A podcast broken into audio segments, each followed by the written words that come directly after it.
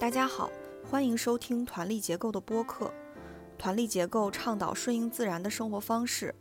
我们将围绕每个节气，邀请一线生态农人、返乡青年、可持续生活实践者等作为嘉宾，来一起分享对于节气、物候、传统的观察与思考。我们先轮流自我介绍一下。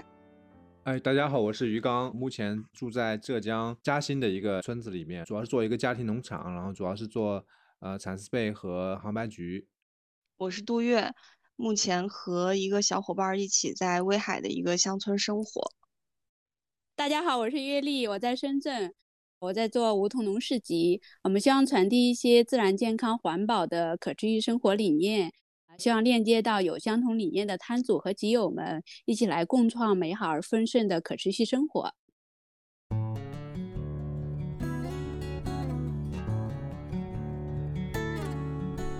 这次是夏至节气，我们请到的两位嘉宾是在月丽所在的深圳梧桐岛的屋顶农场租地种菜的地主，打引号的地主。嗯，请两位跟大家打个招呼吧。你们叫我 Harry 就行。去年开始在屋顶农场种地，然后接触到这一块儿。我以前呢也是 IT 行业，然后最后因为想好好的陪自己的孩子，最后就离职了。然后目前就是自由工作者吧，边带娃，然后边那个种地啊，然后工作一下。我是非常关注对孩子的一个自然教育的，而且我自己因为是农村长大的，就特别喜欢大自然，真的就是本能的那种很喜欢，所以一直都想有一块地。去年呢，呃，非常巧，就正好那边有出租，我们就参与进来了，就第一批地主，然后整个过程就是特别的愉悦，也有很多的收获，就大概是这个情况。我介绍一下自己啊，叫我小迪就好了。我曾经是一个朝九晚五的这个电脑前的工作者，做园林设计、景观设计这一块的工作，纸上谈兵的时间比较长。今年受了花友们的影响。在梧桐岛屋顶上租了一块二十平米的地来进行那个实践耕作，给我的影响是，我觉得是很跨越的，然后觉得特别的荣幸，就是能够种一块自己的一个小天地。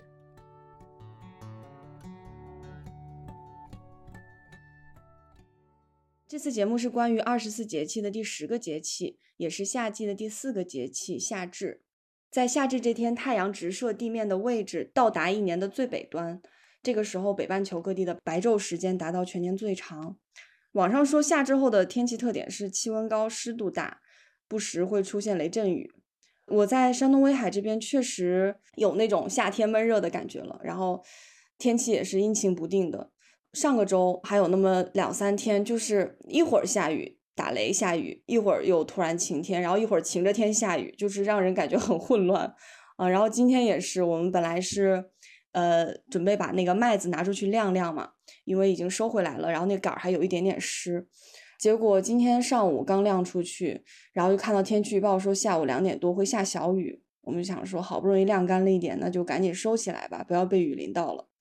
啊。结果还没有等着收完。雨已经结束了，然后那个小雨小的，就是就是你只能淋到几滴，就让我觉得 好像没有必要大费周章的这么着急把它收起来。但但是你看天气预报又没有办法判断这个雨到底下多少、下多久，就是这个天气确实让人摸摸不透。呃，其他地方不知道对于夏至节气的气候有什么观察吗？浙江桐乡呢，我们其实是属于啊传统的江南地区啊。那现在呢，正好是梅雨季啊，昨天入梅的，会下一个月，然后呢，就是那种断断续续的那种小雨，有时候上午下，有时候下午下午下，呃，也不是很嗯很一定啊。然后呢，呃，因为我们也属于嘉兴地区啊，桐乡的话，所以呢，我们呃端午节肯定是要吃粽子，对吧？啊，因为嘉兴的粽子也很有名。那我们的粽子呢都是肉的啊，然后呢是酱油的那个粽子啊。啊，之前不是网上也有这种啊南方北方粽子的那个那个之争嘛啊，呃，其实北方那种白粽子呢，我们嘉兴也是有的，这个形状会不一样，但是呢，它是通常是在白事的时候才会吃那个白粽子啊。现在呢，我们桐乡有一个当季的水果已经上市了啊，叫做醉李啊，就木子木子李的李啊，醉李。其他地方基本上很少听到啊。这个这是一个很大的一种李子，然后呢，这个李子上面呢有一个呃类似于指甲呃掐的一个一个一个痕一样的啊，呃他们说是西施掐的，但具体我也不知道啊啊。然后因为我们这里也有范蠡湖啊什么的，跟西施会有一些传说啊。那嘉兴古代呢，其实也叫醉里这个地方啊，所以跟这个水果是有一些关系的。这个季节的话，就是杭白菊是之前是压条压了两次，然后水稻是已经刚刚插完秧啊，呃，现在能吃的话就是像一些小黄瓜、空心菜也有啊，还有一些小土豆哈，就本地的那种小的土豆，嗯。深圳这个节气呢，就是雨水多，然后也特别急，然后就经常前一秒还在大太阳，然后下一秒就开始下雨，然后哗哗的那种一阵一阵的。因为现在这个节气是端午前后了，呃，在南方是叫做龙舟水的季节，就是端午前后连续这半个多月，将近一个月呢，就一直是一个雨水比较密集的一个节气，也是菜比较少的一个季节了，相对比较少。因为现在这个下雨，很多菜的生长的状况呢也不是特别好，然后也不能轻易的动土。呃，如果这个季节就是动土来种植的话，就很容易让土壤板结。还好我们之前种的一些茄子、辣椒、花生还在收，呃，还有苦瓜、南瓜这些叶菜的话，就是吃空心菜啊、红薯叶啊这样的，相对可以那个连续采收的这种。说到吃的东西，我补充一下，最近山东这里有好多可以吃的东西了，终于等到这个时候了。我我们地里收了，呃，大蒜、洋葱，就最近西葫芦也在长，黄瓜，呃，西红柿，我们种那个小番茄那个品种已经已经成型了，就但还是绿绿的。其他村民已经收了土豆了，但是我们那个土豆那块地没有没有施底肥，就长得特别弱。呃，奇文前两天除草的时候有看到那个土豆好像有点顶出来了，就是也也是结了土豆的，能吃的菜已经很多了，但跟南方肯定没法比啊。两位梧桐岛的地主要不要也说一下最近你们劳动的观察，然后一些感想什么的都可以。因为我们家离 梧桐岛的那个农场是有四到五公里嘛。然后最近就是每天都是突然有那种龙舟水，就是我每天就是比如说计划好了，我待会儿要去地里，好了就雨下下来了，然后就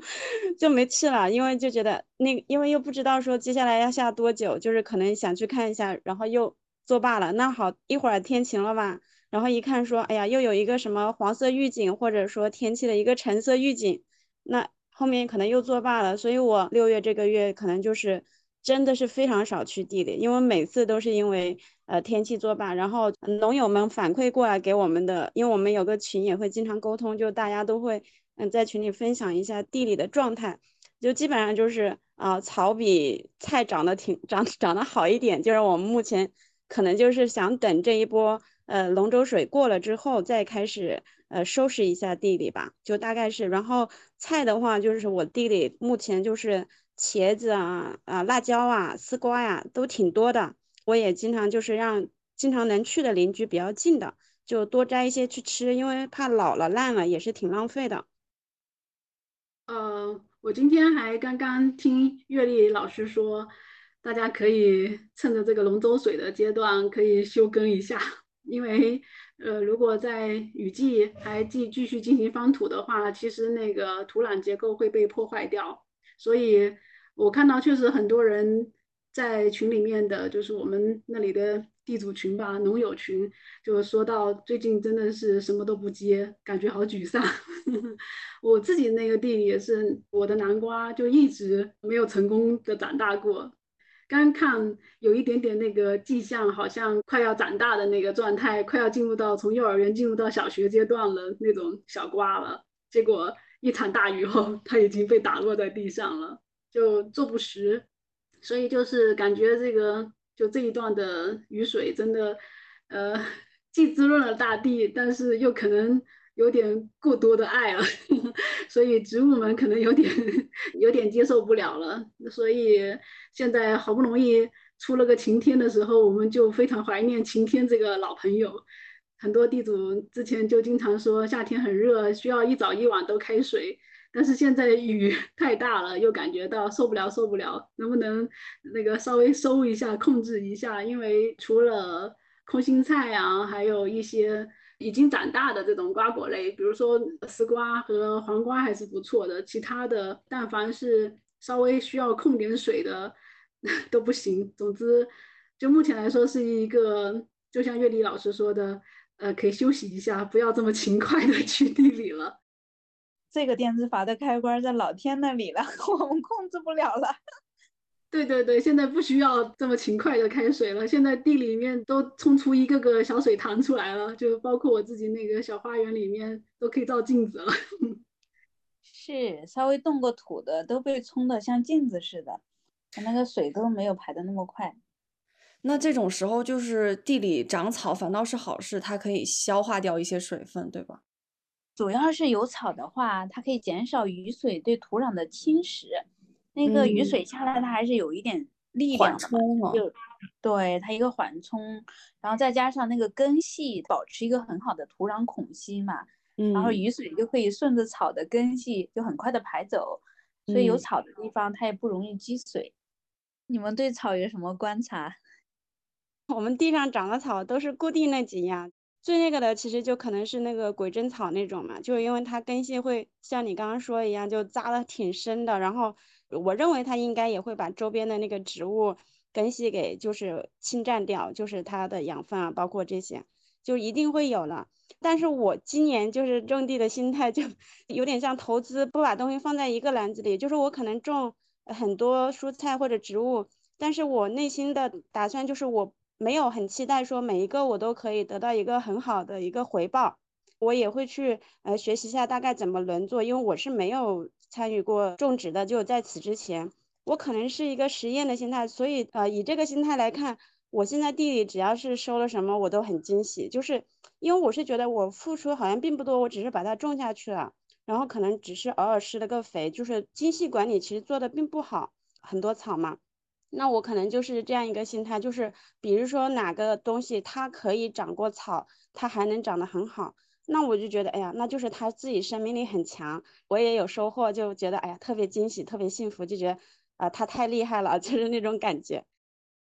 刚才清晨有说到鬼针草这个事情，呃，我现在其实蛮感谢鬼针草的，呃，因为前一段时间其实深圳不仅是有下大雨，还有刮大风嘛。然后前段时间我记得是有一天晚上是暴风雨吧，然后很多地主都很担心，有的是玉米苗都倒了。然后我那块地其实是长了很多很高的那种野花、菊科类的植物，我当时也挺担心的。但是第二天我就赶紧去看了，哎，发现没事儿。呃，我想就是因为我当时其实是放任那些鬼针草跟那些菊科类的植物一起生长。百日菊、硫化菊，还有包括一些格桑花的种子，当时是一起这样播下去的。所以那些鬼针草其实长得跟它们一样高，对那些植物它起到了一定的支撑作用，有点像那个篱笆的作用。所以当时我确实是没有太在意这些野草的。那么在大风来的时候，这些草它其实就是相互依存吧，相互支撑。我当时没有注意到这个特点，我当时还觉得，哎呀，这个草长得太多了。后来等到六月，我就总是在拔草，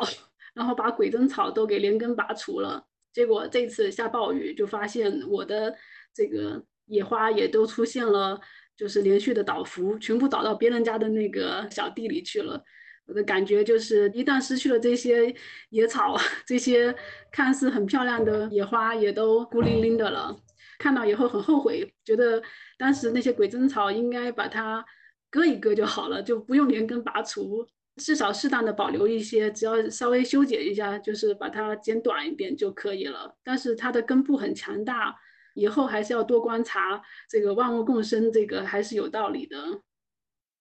哎，是呀是呀，鬼针草的作用还是挺大的。其实，特别是你要是万一在楼上被蚂蚁咬了，然后赶紧用鬼针草的叶子搓一下，就不会痒了。要不然就容易起包，会痒好久。刚小迪分享的草对土壤的这个保护，然后甚至可以减少其他作物的倒伏，我觉得这个是很有道理的。它这个不同植物的根系的结构不一样，它就是有的是须根多，有的是直根多。就如果只是那种直根的，不是很深的话，它确实是容易倒的；须根多的就不容易倒。嗯，呃，还有就是你那个土壤表面都长满草的时候，它等于是说土壤里植物根系的密度是高的，它就更容易抓牢那个土壤结构。呃，这个一个是可以减少雨水的这个对土壤的侵蚀啊，另外一个确实是也是有可以抗风的作用。不过因为说到这个草的这个问题哈，我觉得它挺能反映呃我们做生态农业或者说做自然农耕它背后的一条理念的，就是共生的一个价值观吧。化学农业的话，都讲的是只有作物，就其他的全部除掉啊，或者是呃就觉得这样用肥的效率是最高的，然后采摘啊什么效率都是最高的，目标都在那个采收的作物上啊。但是我们做自然农耕、做生态农业的，都会强调一个多样性，一个是留草，一个是我们在种植的时候也会安排这种多样化的种植啊。呃，它其实是抗性更强的，对整个系统来讲是抗性更强的。就是表面上我们好像是因为这个草的生长减少了一点作物，但是对土壤长期的这种结构的保持啊，对它的抗逆性啊是有好处的。没有除草剂的时候，传统农民他也会去除草的，就是说他还是就是会把草除得很干净。所以你刚刚讲的这个。呃，留草的这个做法其实是蛮现代的一个做法，就像我爸他如果没事的话，就会就会去拿把锄头去把那个草弄得很干净。其实中国的传统农业当中也有很多用草的方式，就比如说这个收了作物之后，他会种一茬绿肥。下一茬作物种之前，然后再把这个绿肥翻到土壤当中去，让它肥田。其实大家也知道，那个草是有肥田的作用的。呃，特别是像我们用的比较多的几种绿肥，像什么豆科类的啊，也有禾本科的呀，嗯，是有用草的这种措施的。像我小时候，我爸妈他们没有除草剂，也是割草的。呃，让我觉得不会全部都割掉。像我们是在玉米小的时候。要去割一遍草，但是玉米长高了就不会再去割了，因为那个草它已经不会威胁到玉米的生长了。就是大家想要更多的产出，用更多的肥料的时候吧，可能用了肥料之后不想让草吃掉，就想给那个作物吃，所以就会把草拔掉吧。哎，对，刚刚我听 Harry 有说到，他就你们最近好像就是施肥，呃，我还好奇屋顶农场的这些地主怎么施肥啊？就是你们的肥料来源是？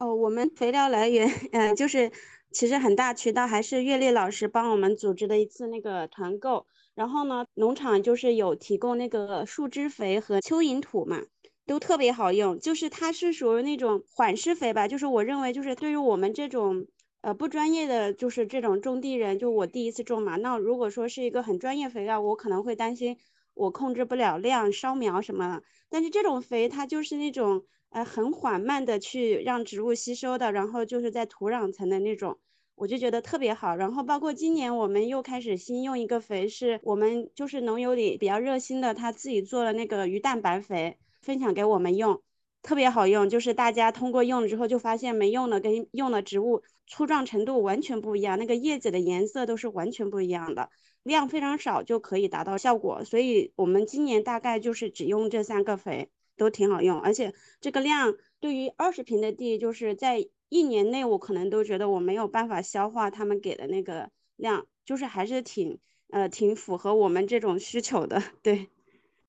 刚 Harry 讲这个鱼蛋白肥，其实是呃其中有一个地主去菜市场要了他卖剩下的那个鱼内脏啊那些。然后再加一些糖进行发酵，发酵的一个液体肥料。因为鱼含有很多的蛋白嘛，然后它的液体肥料当中都含就含有很多的氮。我们地主也有好多自己做液肥的，就是买一些花生麸，或者是去菜市场去收一些过期的粮食啊，或者是卖剩下的菜呀、肉啊什么的，都可以做肥料。还有就是自己家的厨余啊，我我也有见到有地主带过来，然后直接埋到土里，它也是一个肥料的来源。自从开始种地，我去年开始呃也开始做那个波卡西堆肥了。会带到地里去埋。然后我们家的鸡蛋壳，然后就开始加醋做一些那种酵素，包括橘子。当时是我种了两颗那个蓝莓，然后说蓝莓一定要酸性肥嘛，然后当时说最好的是那个松枝，但是深圳就是目前我们可能也找不到那么多松枝，后面就去网上查了一下，就说呃做那种橘子皮的酵素，它其实也是一种酸性肥。我就做了一些，呃，做了一大桶，然后放在地里，就是大家种了蓝莓的就可以一起用。呃，反正我是觉得种地对我的生活改变很大，就是可能我曾经不可见的那些资源，因为我种地被我看见了，然后被我用起来了，而它没有被浪费，没有成为一个垃圾。我觉得这个让我觉得挺好的。哦，我也是，其实我是小白来的，我也是今年才开始学习一点点的堆肥，但我的感受。也蛮强烈的，就是从家庭厨余，特别是那些青菜叶子啊、瓜果皮类的这些绿色的东西埋到土里面去，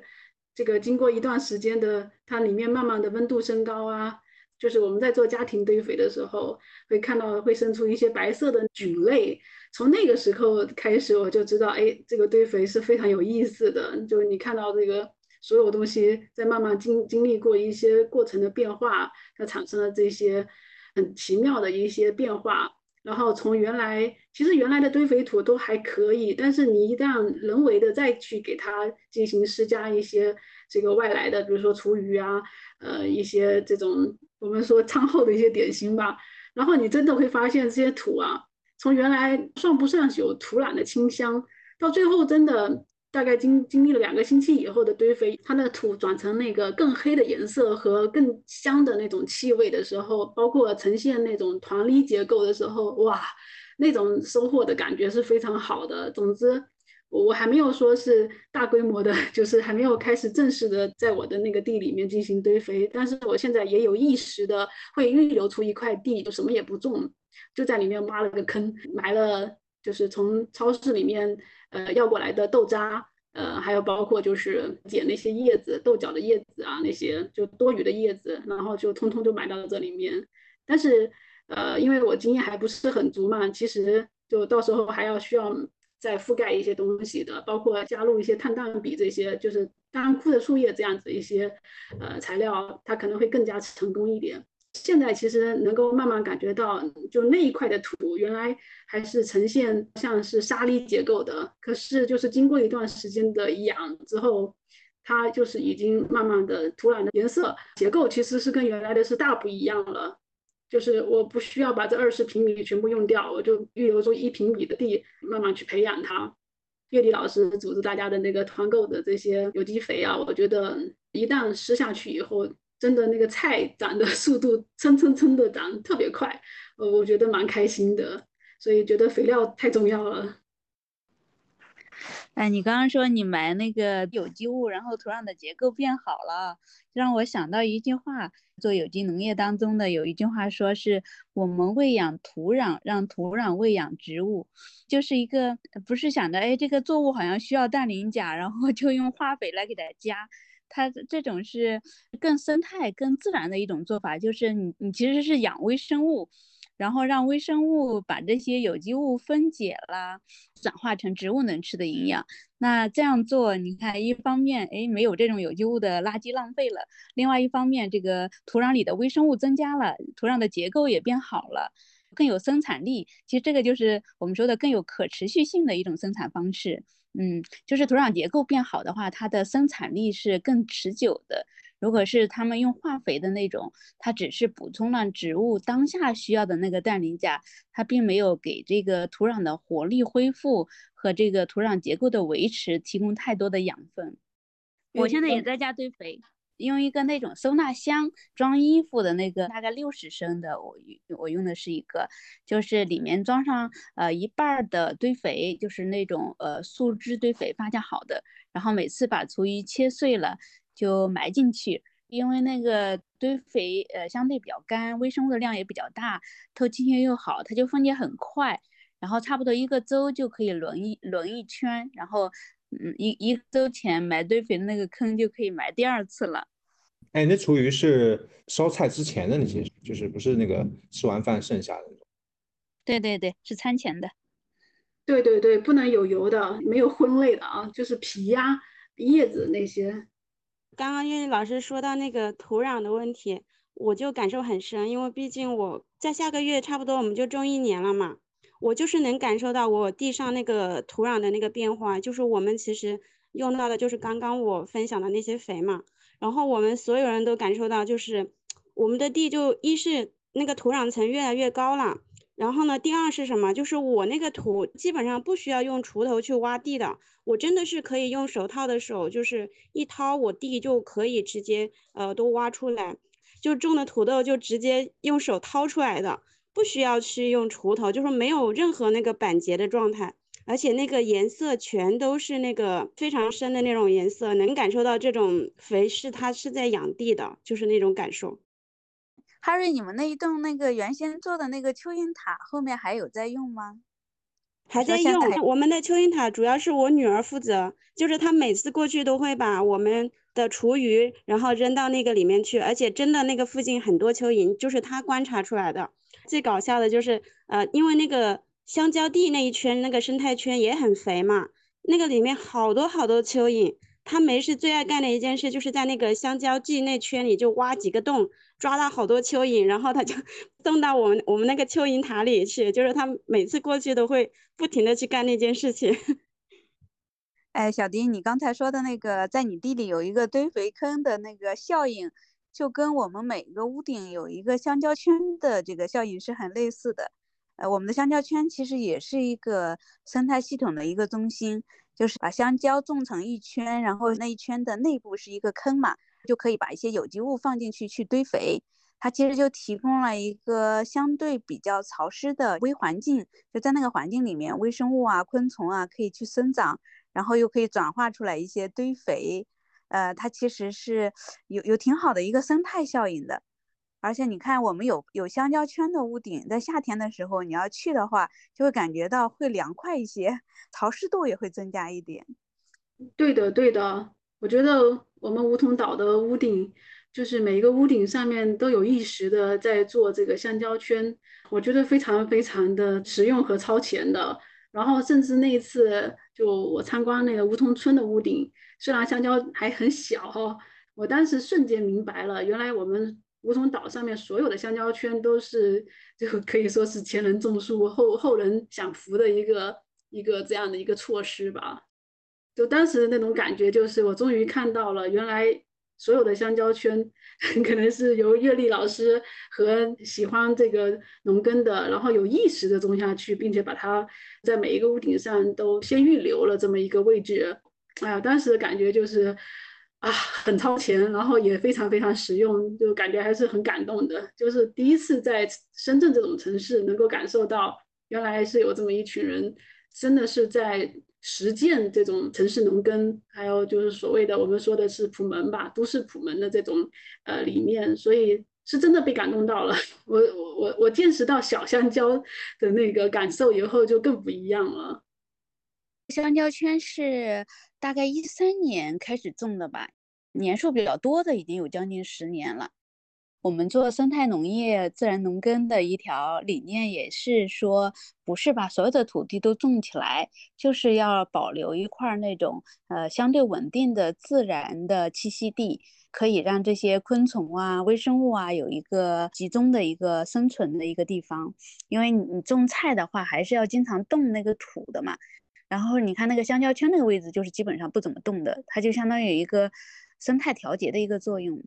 事实上，香蕉圈也是有产出的，就是每年一个芭蕉圈，它产出来的香蕉的量的话，应该也会有三四百斤，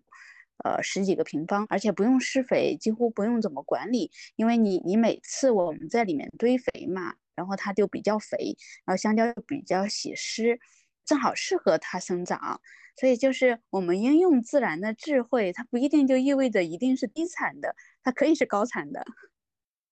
是啊，现在我们那个屋顶上的已经结出一大串香蕉了，不知道什么时候我们可以共享，每个地主都尝一下。嗯，快了，快了，你们那一栋快了是？对，而且我发现那香蕉圈能量好巨大，我们好像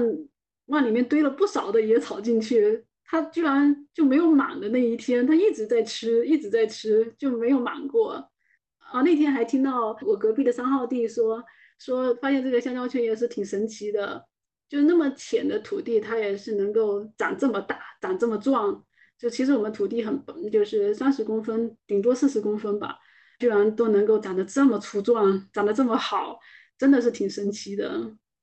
这个就是大自然的循环的力量，因为它的营养一直在循环。你看每一栋楼的香蕉圈附近，一般就是大家的休息区啊、集中区域啊，就一个天然的凉棚啊。Harry 可以分享一下你们的那个香蕉圈附近的打造呀？我觉得你们那个做的就挺好看，结合了一个生态池塘和花园。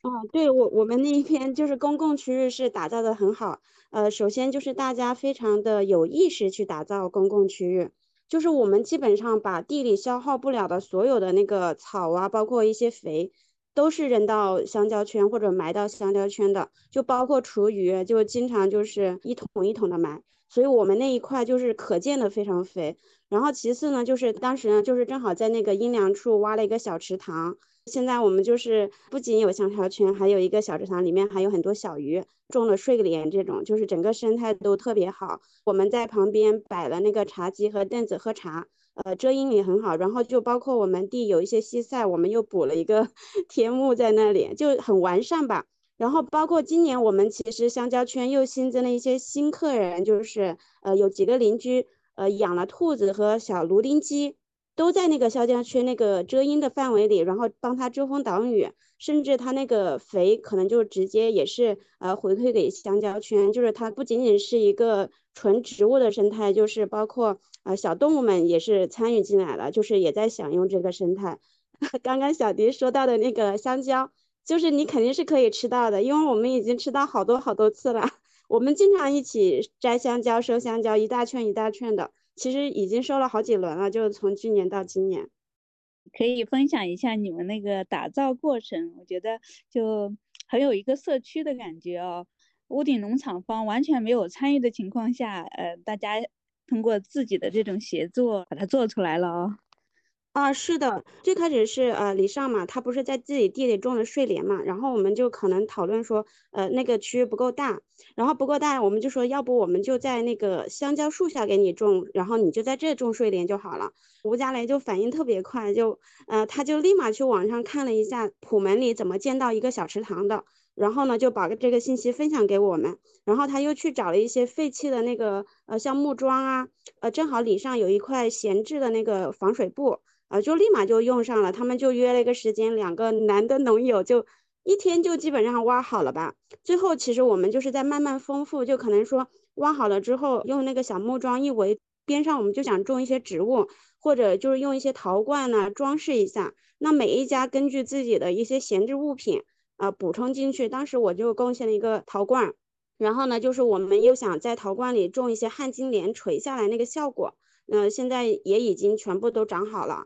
然后我们又在旁边呢撒了很多格桑花的种子，导致我们从去年底到今年，就是我们那个景观都特别特别美，就是一大片一大片池塘边的那个万寿菊啊、格桑花，就是在风中摇曳的那个状态，就一直是那种，哎，真的是太美好了。就是也是因为这个，我们就越来越爱种地，越来越爱在地里喝下午茶，就是太享受那个。风景的感受了，就包括说边种地边喝茶，然后边赏一下景。而且呢，在疫情期间呢，就是大家真的很需要这样一个出口，因为我们去年时候其实还是在疫情期间啊，就是其实大家也知道，就是可能很多地方都有一些限制。那在那个私密的状态下，就是我们有这样一个空间，有这样一个交流的渠平台，就是有这样一个渠道，特别的美好。对，我觉得那个。十四 B 那边的公共区域都成为我们这旁边的屋顶花园地主的一个很羡慕的一个，说可以说是打卡区域吧，就是以去参观十四 B 为荣，真的是很羡慕你们把那个公共区域给做的这么漂亮。每一次看到照片的时候都觉得哇，呃。哦，我我我刚才从那个清晨他的那个分享，我是感觉到一个很深刻的一个道理，就是其实是土地回馈于人，然后人和人之间的关系就变得更加的紧密友好了。因为土地让人心情变好了，性格也变得更加宽容了，所以地主之间的这个联谊和宽容之心和包容之心，包括会分享啊这些东西，分享自己的种子啊，或者是这些小石头或者是小木桩之类的，这个真的是 我觉得是最好的一个教育。确实，我我觉得我也是感受到那种呃社区氛围的在逐渐的形成。可能也是像小迪说的，每一个人在这里受到了滋养，然后越来越打开，越来越多的信任，和身边的伙伴就这样产生了共鸣。所以也想邀请两位分享一下，我们在这个种地的过程当中，就个人的视角来讲，会觉得自己在这边收获到了什么呢？呃，首先呢，我是觉得对我的生活状态是有一定改善的。呃，去年疫情的时候，就是租地那个时候，其实呃我也是有一些焦虑的，就是一是工作方面的很多事情是受到了疫情的限制，呃，就是其实你是对未来还是有一些迷茫的。然后呢，在那个状态下，就是开始种地之后，就有时候在地里劳动半天，你会想。哎呀，这些事情算什么呢？就是有那种感觉，就是不重要，就是没有那么重要，就让它这样过下去就好了，就是让事情自然发生。特别是我有时候会中午一个人去地里，当时就可能大家都不会那个时间去，呃，我一个人在那里种植半小时或者两个小时后，我突然就是在那个一个人站在那块地上，我只听得到风吹的香蕉树叶的声音，我只能听到远远的底下梧桐岛。很隐约的那种人声，我就会想起那句“鸡犬不相闻”的感受，就是我会觉得啊，原来我已经在最好、最幸福的那个状态里了。就是我觉得我好像所求并不多了，呃，这个是我可能自己心境的一个改变吧。然后其次，像刚刚说到的，就是我认为我们是搭建了一个比较好的社区，就我们这一栋啊，就是我们的关系是非常亲密的，包括现在私下我们是会经常约着一起遛遛娃。然后甚至说彼此孩子上什么班，我们都知道，就是可能都会去交流一下，都是很好的朋友啦。就是每个人都在某一个点上可能契合上了另外一个点，成为了一个不错的朋友。但是我们很少去关心除此之外这个人的事情，就比如说你是做什么工作，你有没有多少钱这种世俗的事情，从来不会聊。你不说你从哪里来，我们不会去打探你私人以外的，就是你不想表达的那个区域。我觉得非常的舒服，就是跟自己生活里其他的朋友交流之外呢，就是我是认为更更好的一个舒服，就是我我想说的你就听，我不想说的，就是我们就不要去额外的去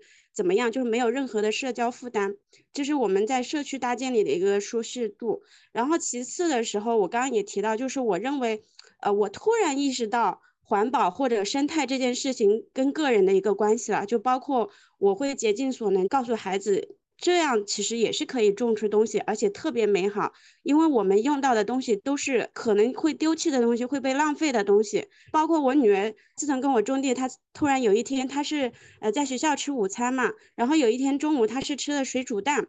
她就拿了一个小袋子呢，就是把鸡蛋壳全部带回来给我了。他就说：“妈妈，我们这个可以做堆肥用。”就是他建立了这个意识，而且他去做了这件事情，让我觉得很感动。就是我会觉得啊，我们的生活就是意识是往越来越好的那个、越来越健康的这个方向发展。对，这是我的几个感受。我也是跟青春有一样的感受，就是通过种地这件事情，我是觉得我的心是慢慢的打开了。以前我的朋友圈不是总是设置三天可见嘛，我就不想别人知道我，特别是有人要追我的那个项目的结果的时候，我就特别不想让人家知道我的行踪，就特别不想让别人了解我的生活。但是现在种了地以后，呃，我跟月丽老师也说了，我就特别想让别人了解我，我是一个怎样的人。可能是因为就是我的人的那一个属性，就是慢慢的被实践的过程给转换了吧。就是慢慢的，我会发现，我们其实最重要的就是一个连接。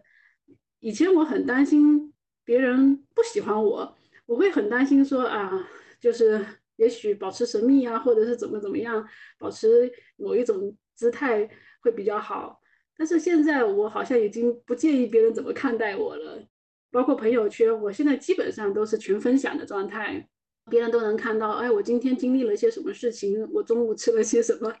在那个我们的屋顶花园可能吃了一顿外卖，或者是在呃楼下的咖啡厅喝了一杯咖啡。可能仅限于这样子啊，就是就还是 还是在这块场地上，我发生了一些什么事情，我也不介意让别人看到我现在这个好像是呃半农半差，意思就是说我一边做设计或者在我做我的原来的项目，那另外一一方面我的生活是必须要去跟土地和植物去产生连接的，我现在一点都不介意别人怎么看待我。然后说你你怎么没有十八个小时都在电脑前？我一点都不介意了，我反而觉得我很自豪，我很骄傲，这是我今年以来最大的改变。听你们分享，感觉真的真的是在这个过程中受到了很多滋养才会说出来的话。我最近就有点呃感觉惭愧吧，就因为我们。去年种地之前施过一次肥，然后今年我们就觉得好像好像可以不用施了。然后那我们种麦子，然后包括种土豆、姜，反正就是比较比较大块的那个地，我们就没有特意施肥，就是都长得弱弱的。我这几天就在想，如果明年，因为因为我们现在村里的那块地也比较尴尬，就是有人有人想要，只是现在村民还很多都不同意。所以还没有真的真的转手给大的农业公司，但是有这个可能性嘛？嗯，我跟齐文就在想，如果没有这块地了，好像我们的生活就被抽空了很大的一块。但是我最近又觉得，看着地里那些长得不是很壮的植物啊，我就在想，其实自己感觉好像种了一块地，填满了自己的生活，但自己并没有真正很好的去照顾它们。呃，就从肥料这一点来说，所以我在想，如果明年不种那一大块地的话，就只是照顾眼前的这点菜地，其实时间是绰绰有余的。然后我们可以有时间去继续改造那边的房子，因为我们租了两间，其实到现在还只是有一间还没有还没有完全完成。嗯，然后另外可以再多花一点时间在肥料上，呃，不管是有氧的堆肥还是无氧的发酵。就多多尝试一下，堆肥还是很重要的，就感觉是堆肥把我们的生活和土地连接的更紧密的一环。嗯，我们虽然有有把这些有机物都堆起来，但是，呃，一直因为各种事情吧，就是好像我们一个是没有确定好堆肥的具体位置，之前曾经放在过一个墙角，然后后来又曾经放在缸里，呃，但是都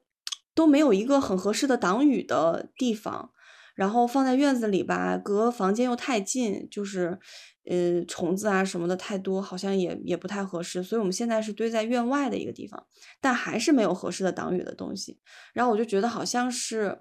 我们把它的优先级排在太后面了，就有一点其他的事情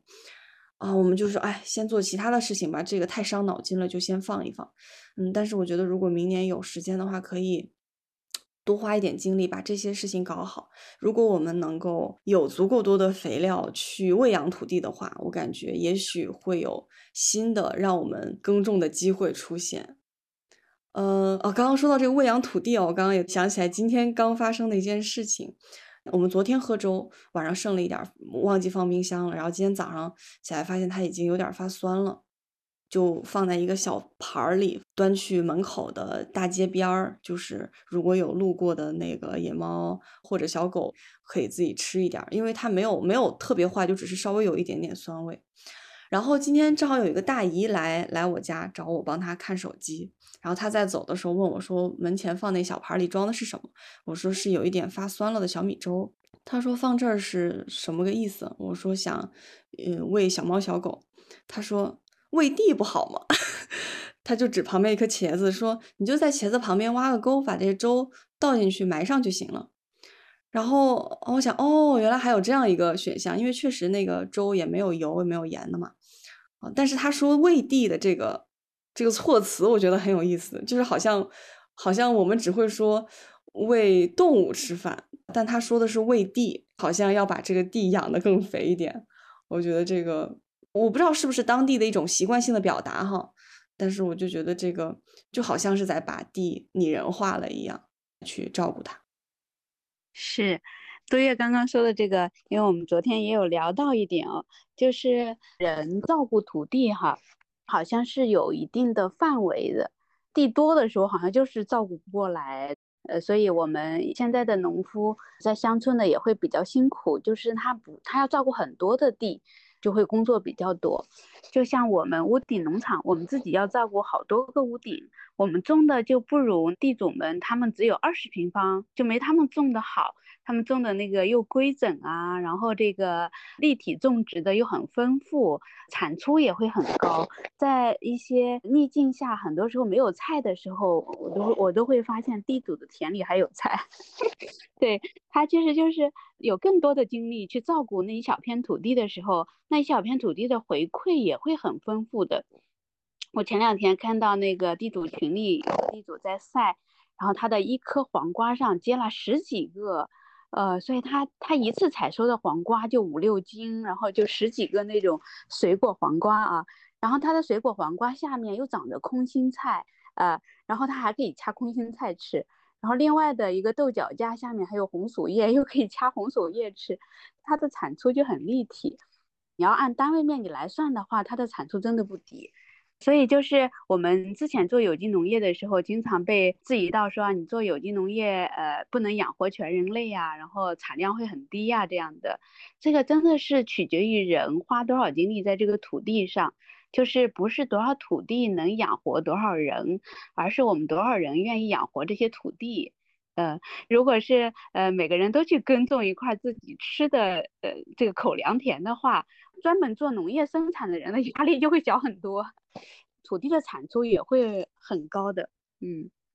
我来到深圳之后，呃，给我的一个感觉就是，呃，农业真的是需要很多人的参与，呃，就是我们之前在乡村做的时候，就感觉，呃，每一个农友都很累，呃，然后为了想要做到这样的一个生态的理念的种植，或者是不同的这种，呃，顺应自然的这种种植方式的时候，都是很累的。你要保留一块保育中心，呃，或者是你要保留一些草，或者是不去杀害虫，它的眼前都是会带来一些损失，而且它也需要人花更多的精力去恢复这个生态，呃，就它的成本也很高，就是在这种各方面的成本下，就是农友呃又比较少，在乡村比较孤独的去做的时候，就是在消耗自己的一个状态。我现在眼前就想到好几个生态农友头发都白了。就是年纪轻轻的那种啊，就这时候土地给他们带来的关系上不是一种滋养，是一种消耗。那反观我们无底农场的这些地主们，我觉得给他们带来的都是滋养，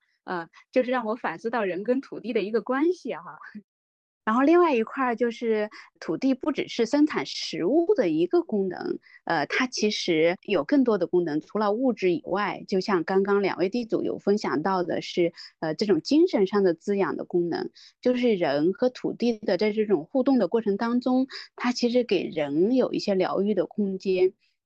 就是它也会教给人一些自然的道理。在这些大自然的这些规律面前，在大自然的这些朴素的道理里面，就是我们反而是更放下了好多，然后更轻松的一种状态去面对生活。我经常会想，是说像一棵植物那样去思考，就是像一棵植物那样去生活会怎么样？就会确实这样想的时候，很多事情也不是什么事情了。大自然跟人应该是很亲近的，就是它这些道也都是一个道的。呃，就是植物的呃生长的自然规律当中的道，同样也是可以指导我们人的这种生存的，就是人不能离开土地太远，能保持那种自然的属性吧，嗯，所以我觉得在在这个土地上的人都更更有人情味儿，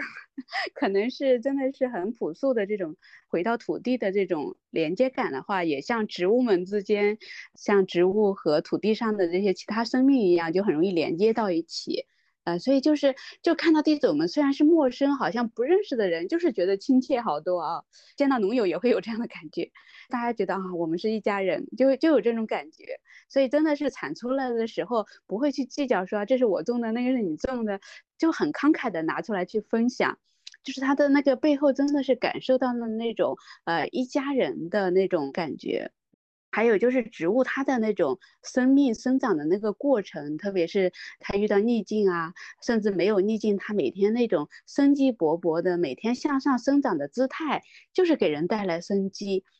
你去看看它，去感受它，它就给你带来那种呃生命的蓬勃的那种感觉。我有时候也有这样的感觉，就是好像在办公室就是想什么事情想的又很累，又又又觉得没有什么成效。然后去看看那个植物们，就就很自然的就会笑起来，就给人很喜悦的感觉。嗯，所以我觉得真的是人不能离土地太远呀，应该是有一片能够跟大自然亲近的一个空间，去更深度的跟自然、跟土地建立一些关系。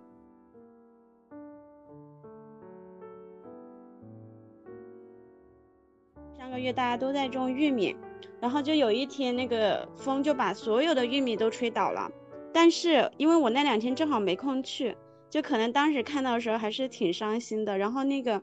第二天我我们农友就在群里分享说，那个玉米自己慢慢的站起来了，就是你你突然看到的这个过程之后，你觉得，哎呀，它真伟大，就是那种感觉。所以我是觉得，哎呀，我我其实没有说我们一定要种到什么地步，但是我认为就是很多经历或者过程，呃，教会了我们很多，就是那种感受。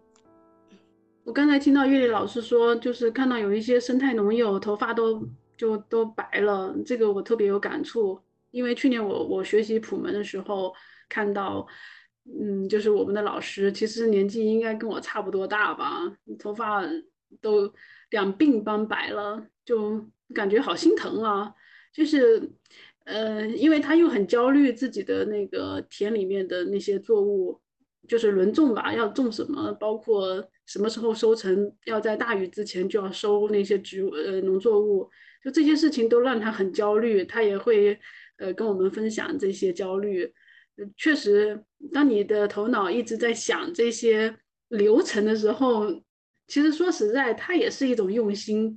但是这种用心可能更多的不是一种精神上的滋养了，就变成是一种。呃，可以这么说吧，就是一定要有所求，就是希望能够这个土地被最好的利用起来的时候，那么人就会很焦虑。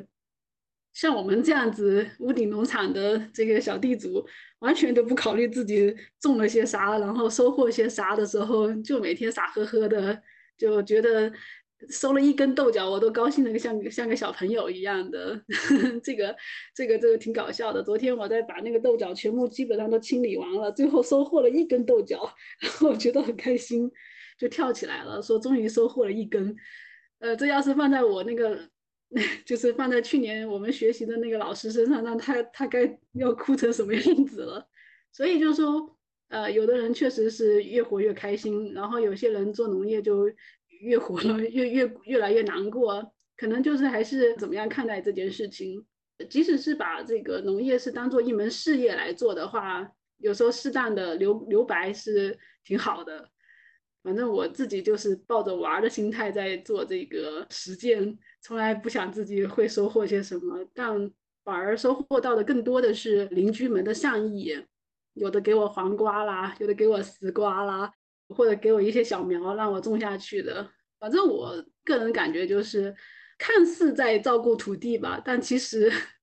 其实我说不清楚，其实是因为这个土地连接了我和更多陌生人的关系，让原来那颗自我封闭的那颗心，就慢慢的去主动的去跟别人打开联系，就当无所求的时候，可能回报还是反而是最大的，所以我。我感觉就是不在于我能能不能吃到那个土里面生长出来的东西，而在于很开心，就是能够就忽然发现，其实人与人之间的交流也没有那么困难。有时候一句话说，哎，你今天这个茄子长得好漂亮啊，或者是呃说一句，哎呀，你快看，他那个是这样子种的，我们去学习一下，就是很简单的交流，反而让我感觉到非常轻松。所以我们在种地是真的是在种地吗？可能是从种地里面去观察自然和和体验自己的内心，嗯，体验自己的变化，包括和别人在一起的时候，更多的是看见自己吧。我们常说那句话：当你耕作农田的时候，大自然就来耕作你的心田了。是的，是的。嗯，但我我我想我在想啊，月丽刚刚讲的这个现象啊，就是说，呃，很多农友他头发都白了，它其实也很难完全对比啊。就是说，呃，因为当你的工作或者你的收入完全是靠农业的时候，我觉得你你很难去呃放松的一个状态的。我想这也是在呃乡村从事生态农业和在城市里面只是把它作为一个爱好来对待的一个完全不一样的地方。但是我也在想说，城市农夫的这种体验或者说这种经验，对现在的这种返乡的从事农业的这种生态农夫来说，有什么样的一个一个启示，或者应该做出什么样的一个改变？呃，就我我能看到的是说，那起码他的这个收入是不是不要跟这个农业，呃，完全依靠农业啊？就像之前说的，如果是他有另外的收入，那他自然就会在农业上表现出一种一种放松。对，其他的我不知道，就是说。如果想要对一个现在正在呃乡下从事生态农业的一个农友来说，会有什么好的建议吗？啊，我我说一下我的想法，就是我们家是农村的，就是我父母就是到现在也在家里也会种菜种地，就是自给自足而已嘛。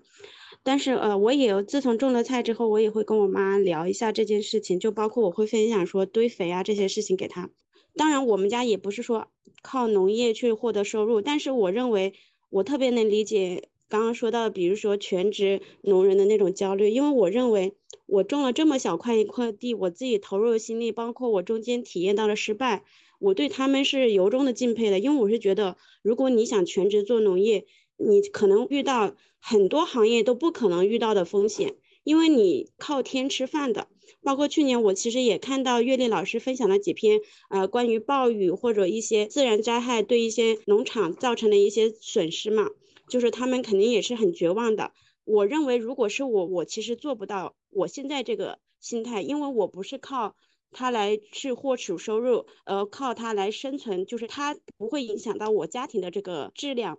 这样去对比，我认为可能是不太公平的，就是因为我认为大家是不一样的一个背景。可能我们更需要去理解坚持全职做生态农业的农人，甚至上次我观察到，就是呃有个那个陈毅老师吧，就是他分享了一个朋友圈，就说有人嫌他的黄瓜贵嘛，那正好我那时候其实也种了很多黄瓜出来，我今年黄瓜还挺高产的，然后他就说有人说菜市场的黄瓜可能才两块钱一根，然后你怎么就要卖这么贵？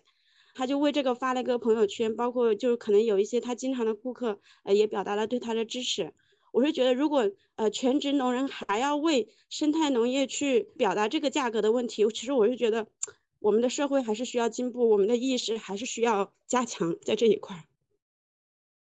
其实我们即使是在做自己的事业，比如说，确实我不是全职嗯从事这个农业的，我我只是拿了人生活经历中的百分之二十，甚至可能不到百分之二十的精力在做这件事情，但是我我在。自己的事业方面，我是其实是遭遇了重大打击的。就我从业二十多年了，我到现在还是过得很失败。要是不去做一些跟自己事业不相关的事情的话，那我可能就真的是会会想到一些很极端的事情。但是我我我想，就是我们可不可以反过来想一下呢？就是如果我们全职是从事农业的话，那就发展出生命中的其他的热爱。我真正的意思就是说，留白，就是我们有很多时候，我们不去追求一些名，不去追求一些利的时候，会更容易打开一道裂缝，去做其他事情的裂缝。嗯，比如说，我其实知道有一些人，也许他自然灾害的时候，其实收成是很不好的。那么，也许通过一些交流，或通过一些沟通和连接，可以互相帮助一下，就是能够。第一方面是我们必须得支持他们的事业，就支持他这些很不容易的这些生态农人。另外一方面，思想可以连接的更加灵活一些，或许他们也可以从我们的事业里面得到启发。包括很多在拍自媒体啊，包括就是通过从农业这方面，他走向了一些新新的一些产业。因为我不太清楚，就是从农业走向其他的行业。和或者说是产生一种创意，一种连接是一种什么状态？包括做自然教育啊，包括做儿童观察、啊普门教育这些，其实，哦哦，对对对对，还有包括做一些那个其他产品的衍生的时候，这个我觉得都是一些对于就完全靠嗯靠老天吃饭的这种，是不是可以做一些补充？就是我的建议就是打开思路，就像我在原来的职业方面，我觉得我做的不够好，那么我现在就是百分之二十的精力在土地连接上面，我获得了一条新的成长路径。那么如果说是专职从事农业方面的人，其实就像陈毅老师他们也是在做儿童观察和自然教育这一块。其实生活的路是有很多条的，我们就从来没有说站着说话不腰疼的态度，但是我们就是希望找到一些新的方式来支撑自己了。呃，我的观点就是这样了。嗯，我觉得刚刚小迪提到的也很有启发性。其实我们在城市农耕当中感受到的这种滋养，其实给跟给在乡村做生态农业的农友，确实可以带来这样的启发。就是我们的土地不只是食物生产、物质生产的这个功能，它有更多的这种精神滋养、自然教育的这种功能。那我们也可以把土地的这一项收获开发出来嘛？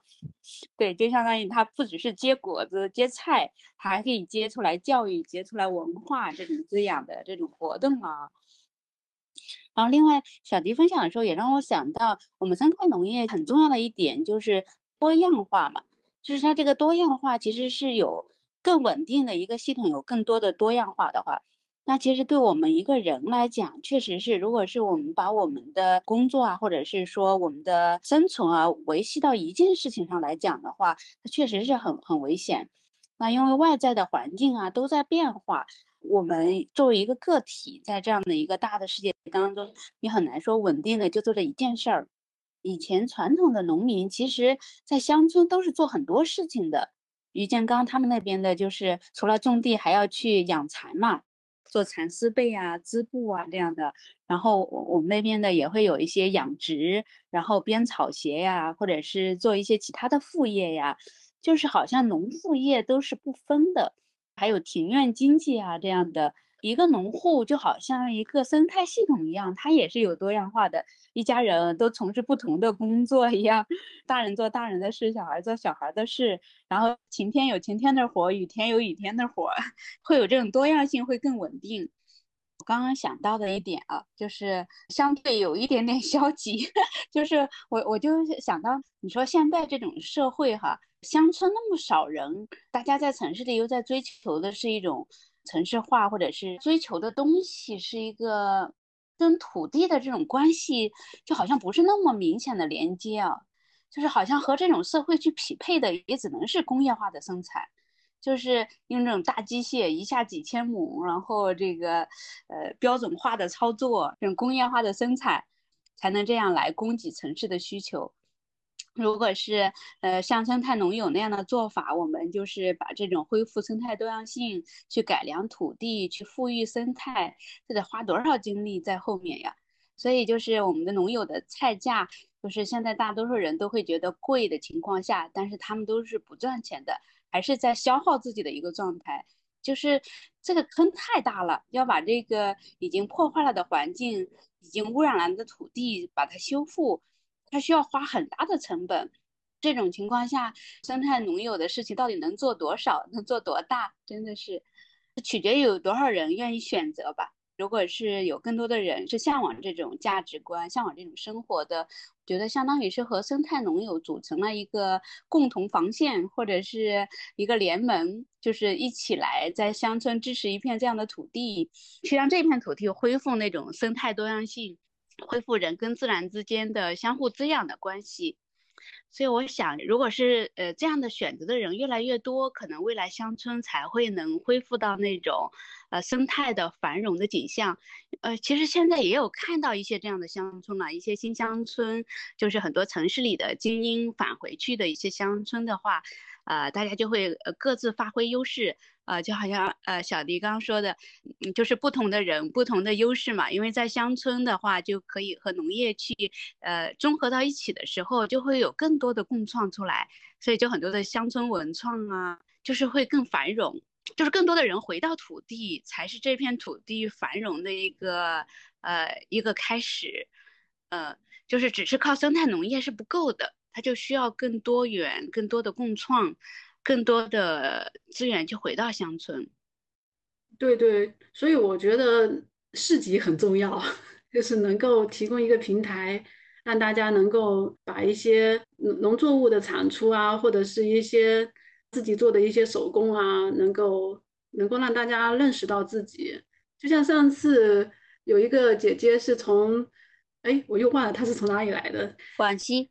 啊，对，广西，对对对，广西过来的那个姐姐，她是卖那个红茶的，但是她也在画画。也在写字，写的画的都很漂亮。然后他还带了不少的那个，就当地的他那块地里自己生产出来的，好像是粽子叶子，粽粽叶，因为快到端午节了嘛，他就挂在那里卖，就所有的一切都可以卖。我当时真的感觉，就是这才是真正的有烟火气息的市集的摊位，而不是说只是卖一些嗯不灵不灵、闪闪发亮的那些东西，就是。嗯，城市里面的人对于我们司空见惯的东西、很精致的东西已经太习以为常了，所以有时候可能激发不了我们的购买兴趣。但是，一看到这种，嗯，具有很朴素的、带有这种土地气息的东西呢，我们就非常感兴趣。虽然当时我我确实还没有来得及买，但是现在想起来非常后悔，我当时应该跟他多交流一下。就我现在的感受就是要有一个链接。要有一个中间的媒介，把真正的土地、农夫和城里的需求紧密的联系起来。不仅是农作物，不仅是物质上的东西，还有很多是精神上的东西。嗯，包括一些很好的传统啊，一些文化这样的东西。是是是，就是输出的不只是农产品，应该是我们的这种生态文化，然后有更多的文化共创出来。对对对，没错。就不再是精致的那些东西了，而是一个真实的有烟火气息的一个东西出来，一套系统出来。对，嗯，所以这个使命也不是传统农民能达成的了，确实要需要有好多的 精英回流回土地，然后再去创作，再把土地的价值传递出来。我会觉得，如果我是这样子的一个曾经从事设计啊，或者从事一些创意方面的人的话，那我觉得我会很像土壤里面的微生物。对我们就是那一点点的微生物，但是我就会很幸运参与到这个过程里面，就让它继续发酵。也许它现在是一个板结的过程，但我相信它不是永远。只要有心的话，一定还能够重新生长起来的。说的真好，确实是我们都是微生物。可能前期不是回到土地的方式，也可以通过市集和乡村的呃这些农友啊、乡村生活者啊连接起来，有有很多共创的机会。嗯，你们说的那个就让我想起了前几年挺火的那个李子柒嘛，类似是一个表达者，其实他最后就是可能呃落地的其实还是一个产品嘛，就让我想起了我妈之前就是她，因为我妈每年年底她都会。酿酒，他觉得自己酿的酒挺好喝的，因为可能身边的人，呃，表给他表达的也是他挺好的，他就很希望说，呃，我帮他在外面也找别人，就是买一下他的酒，他也想推一推，赚点小外快什么的。其实我认为，就是真正的农民可能就是这个状态，他不是说一直在做某一件事情，而是他在根据季节。在做一些事情，就是这个季节他正好要做这件事，然后他正好可以把这件事做的挺好的，然后可能是一个产品货，又被看见了，又被认可了，就是可能让他在这个季节是可以有这个收益的，然后在另外一个季节可能是另外一个季节的收益。包括我们老家以前，我小时候就是有那种农忙的时候或者农闲的时候嘛，那农忙的时候和农闲的时候，大家做的事情是不一样的，就是这种感受。哎，Harry，你刚刚提的就是一种思路哎，就可能在城里工作的孩子跟还在家的父母之间可以有什么样的共创？我都想起来，我最初返乡做的一个产品叫那个我们家乡的老窖子，是一个传统的自然发酵的酵母嘛。我就是觉得，哎，这背后的这个文化好有意思。就是来自于天然的植物上的菌种，然后通过一种特殊的工艺，可以让它常年保存，又不用冰箱，又不用什么，挂在屋檐下就可以保存的。我觉得这种工艺很好啊，而且我觉得我妈他们做的过程就很珍贵，让人很敬仰的一种仪式感啊，一种制作这种传统的这种工艺啊，就很想把它保留下来，也很想跟更多的人分享。然后我就把它做了一个记录，然后把这个产品就放到了微店上去卖，就一直到现在还在卖。我觉得这个就是一种共创，就是可能我们看到了这个乡村的这种文化哈，再结合现代人的一种方式。去把它做成产品或者是服务，能够让它继续去，呃，其实流通的话就是让它去传承，在这个社会上能够存在嘛。那它它就是让这种文化也是一种保存的方式。对对对，就是那种，呃，可能他们只会做那个东西，但是他没有办法说，呃，知道怎么包装或者怎么推广，然后怎么去表达它。那其实城市的人他。呃，本来就是说，身边我们大家其实越来越达成一个意识，就是呃需要健康的食品嘛。所以就是可能我们只要就是找准这个点，我其实也考虑说再帮我妈卖一些东西，她比较擅长的，因为我认为她其实也很需要这种认可和这种存在感。就是一个东西的市场化，呃，还是你自己家用，那给他的感受其实本身也是不太一样的。是的，是的，我也很有同感。然后我妈就很自豪，因为这样做，很多人买到了她做的那个老轿子，她就觉得很开心，就是自我自我的价值的实现的感觉。嗯，你做你做，回头邀请你来市集。好的，好的，我是很想参与市集的，但是我可能还没有想到非常好的一个产品，就是那种。对，你要和你妈妈一起共创。对对，可以。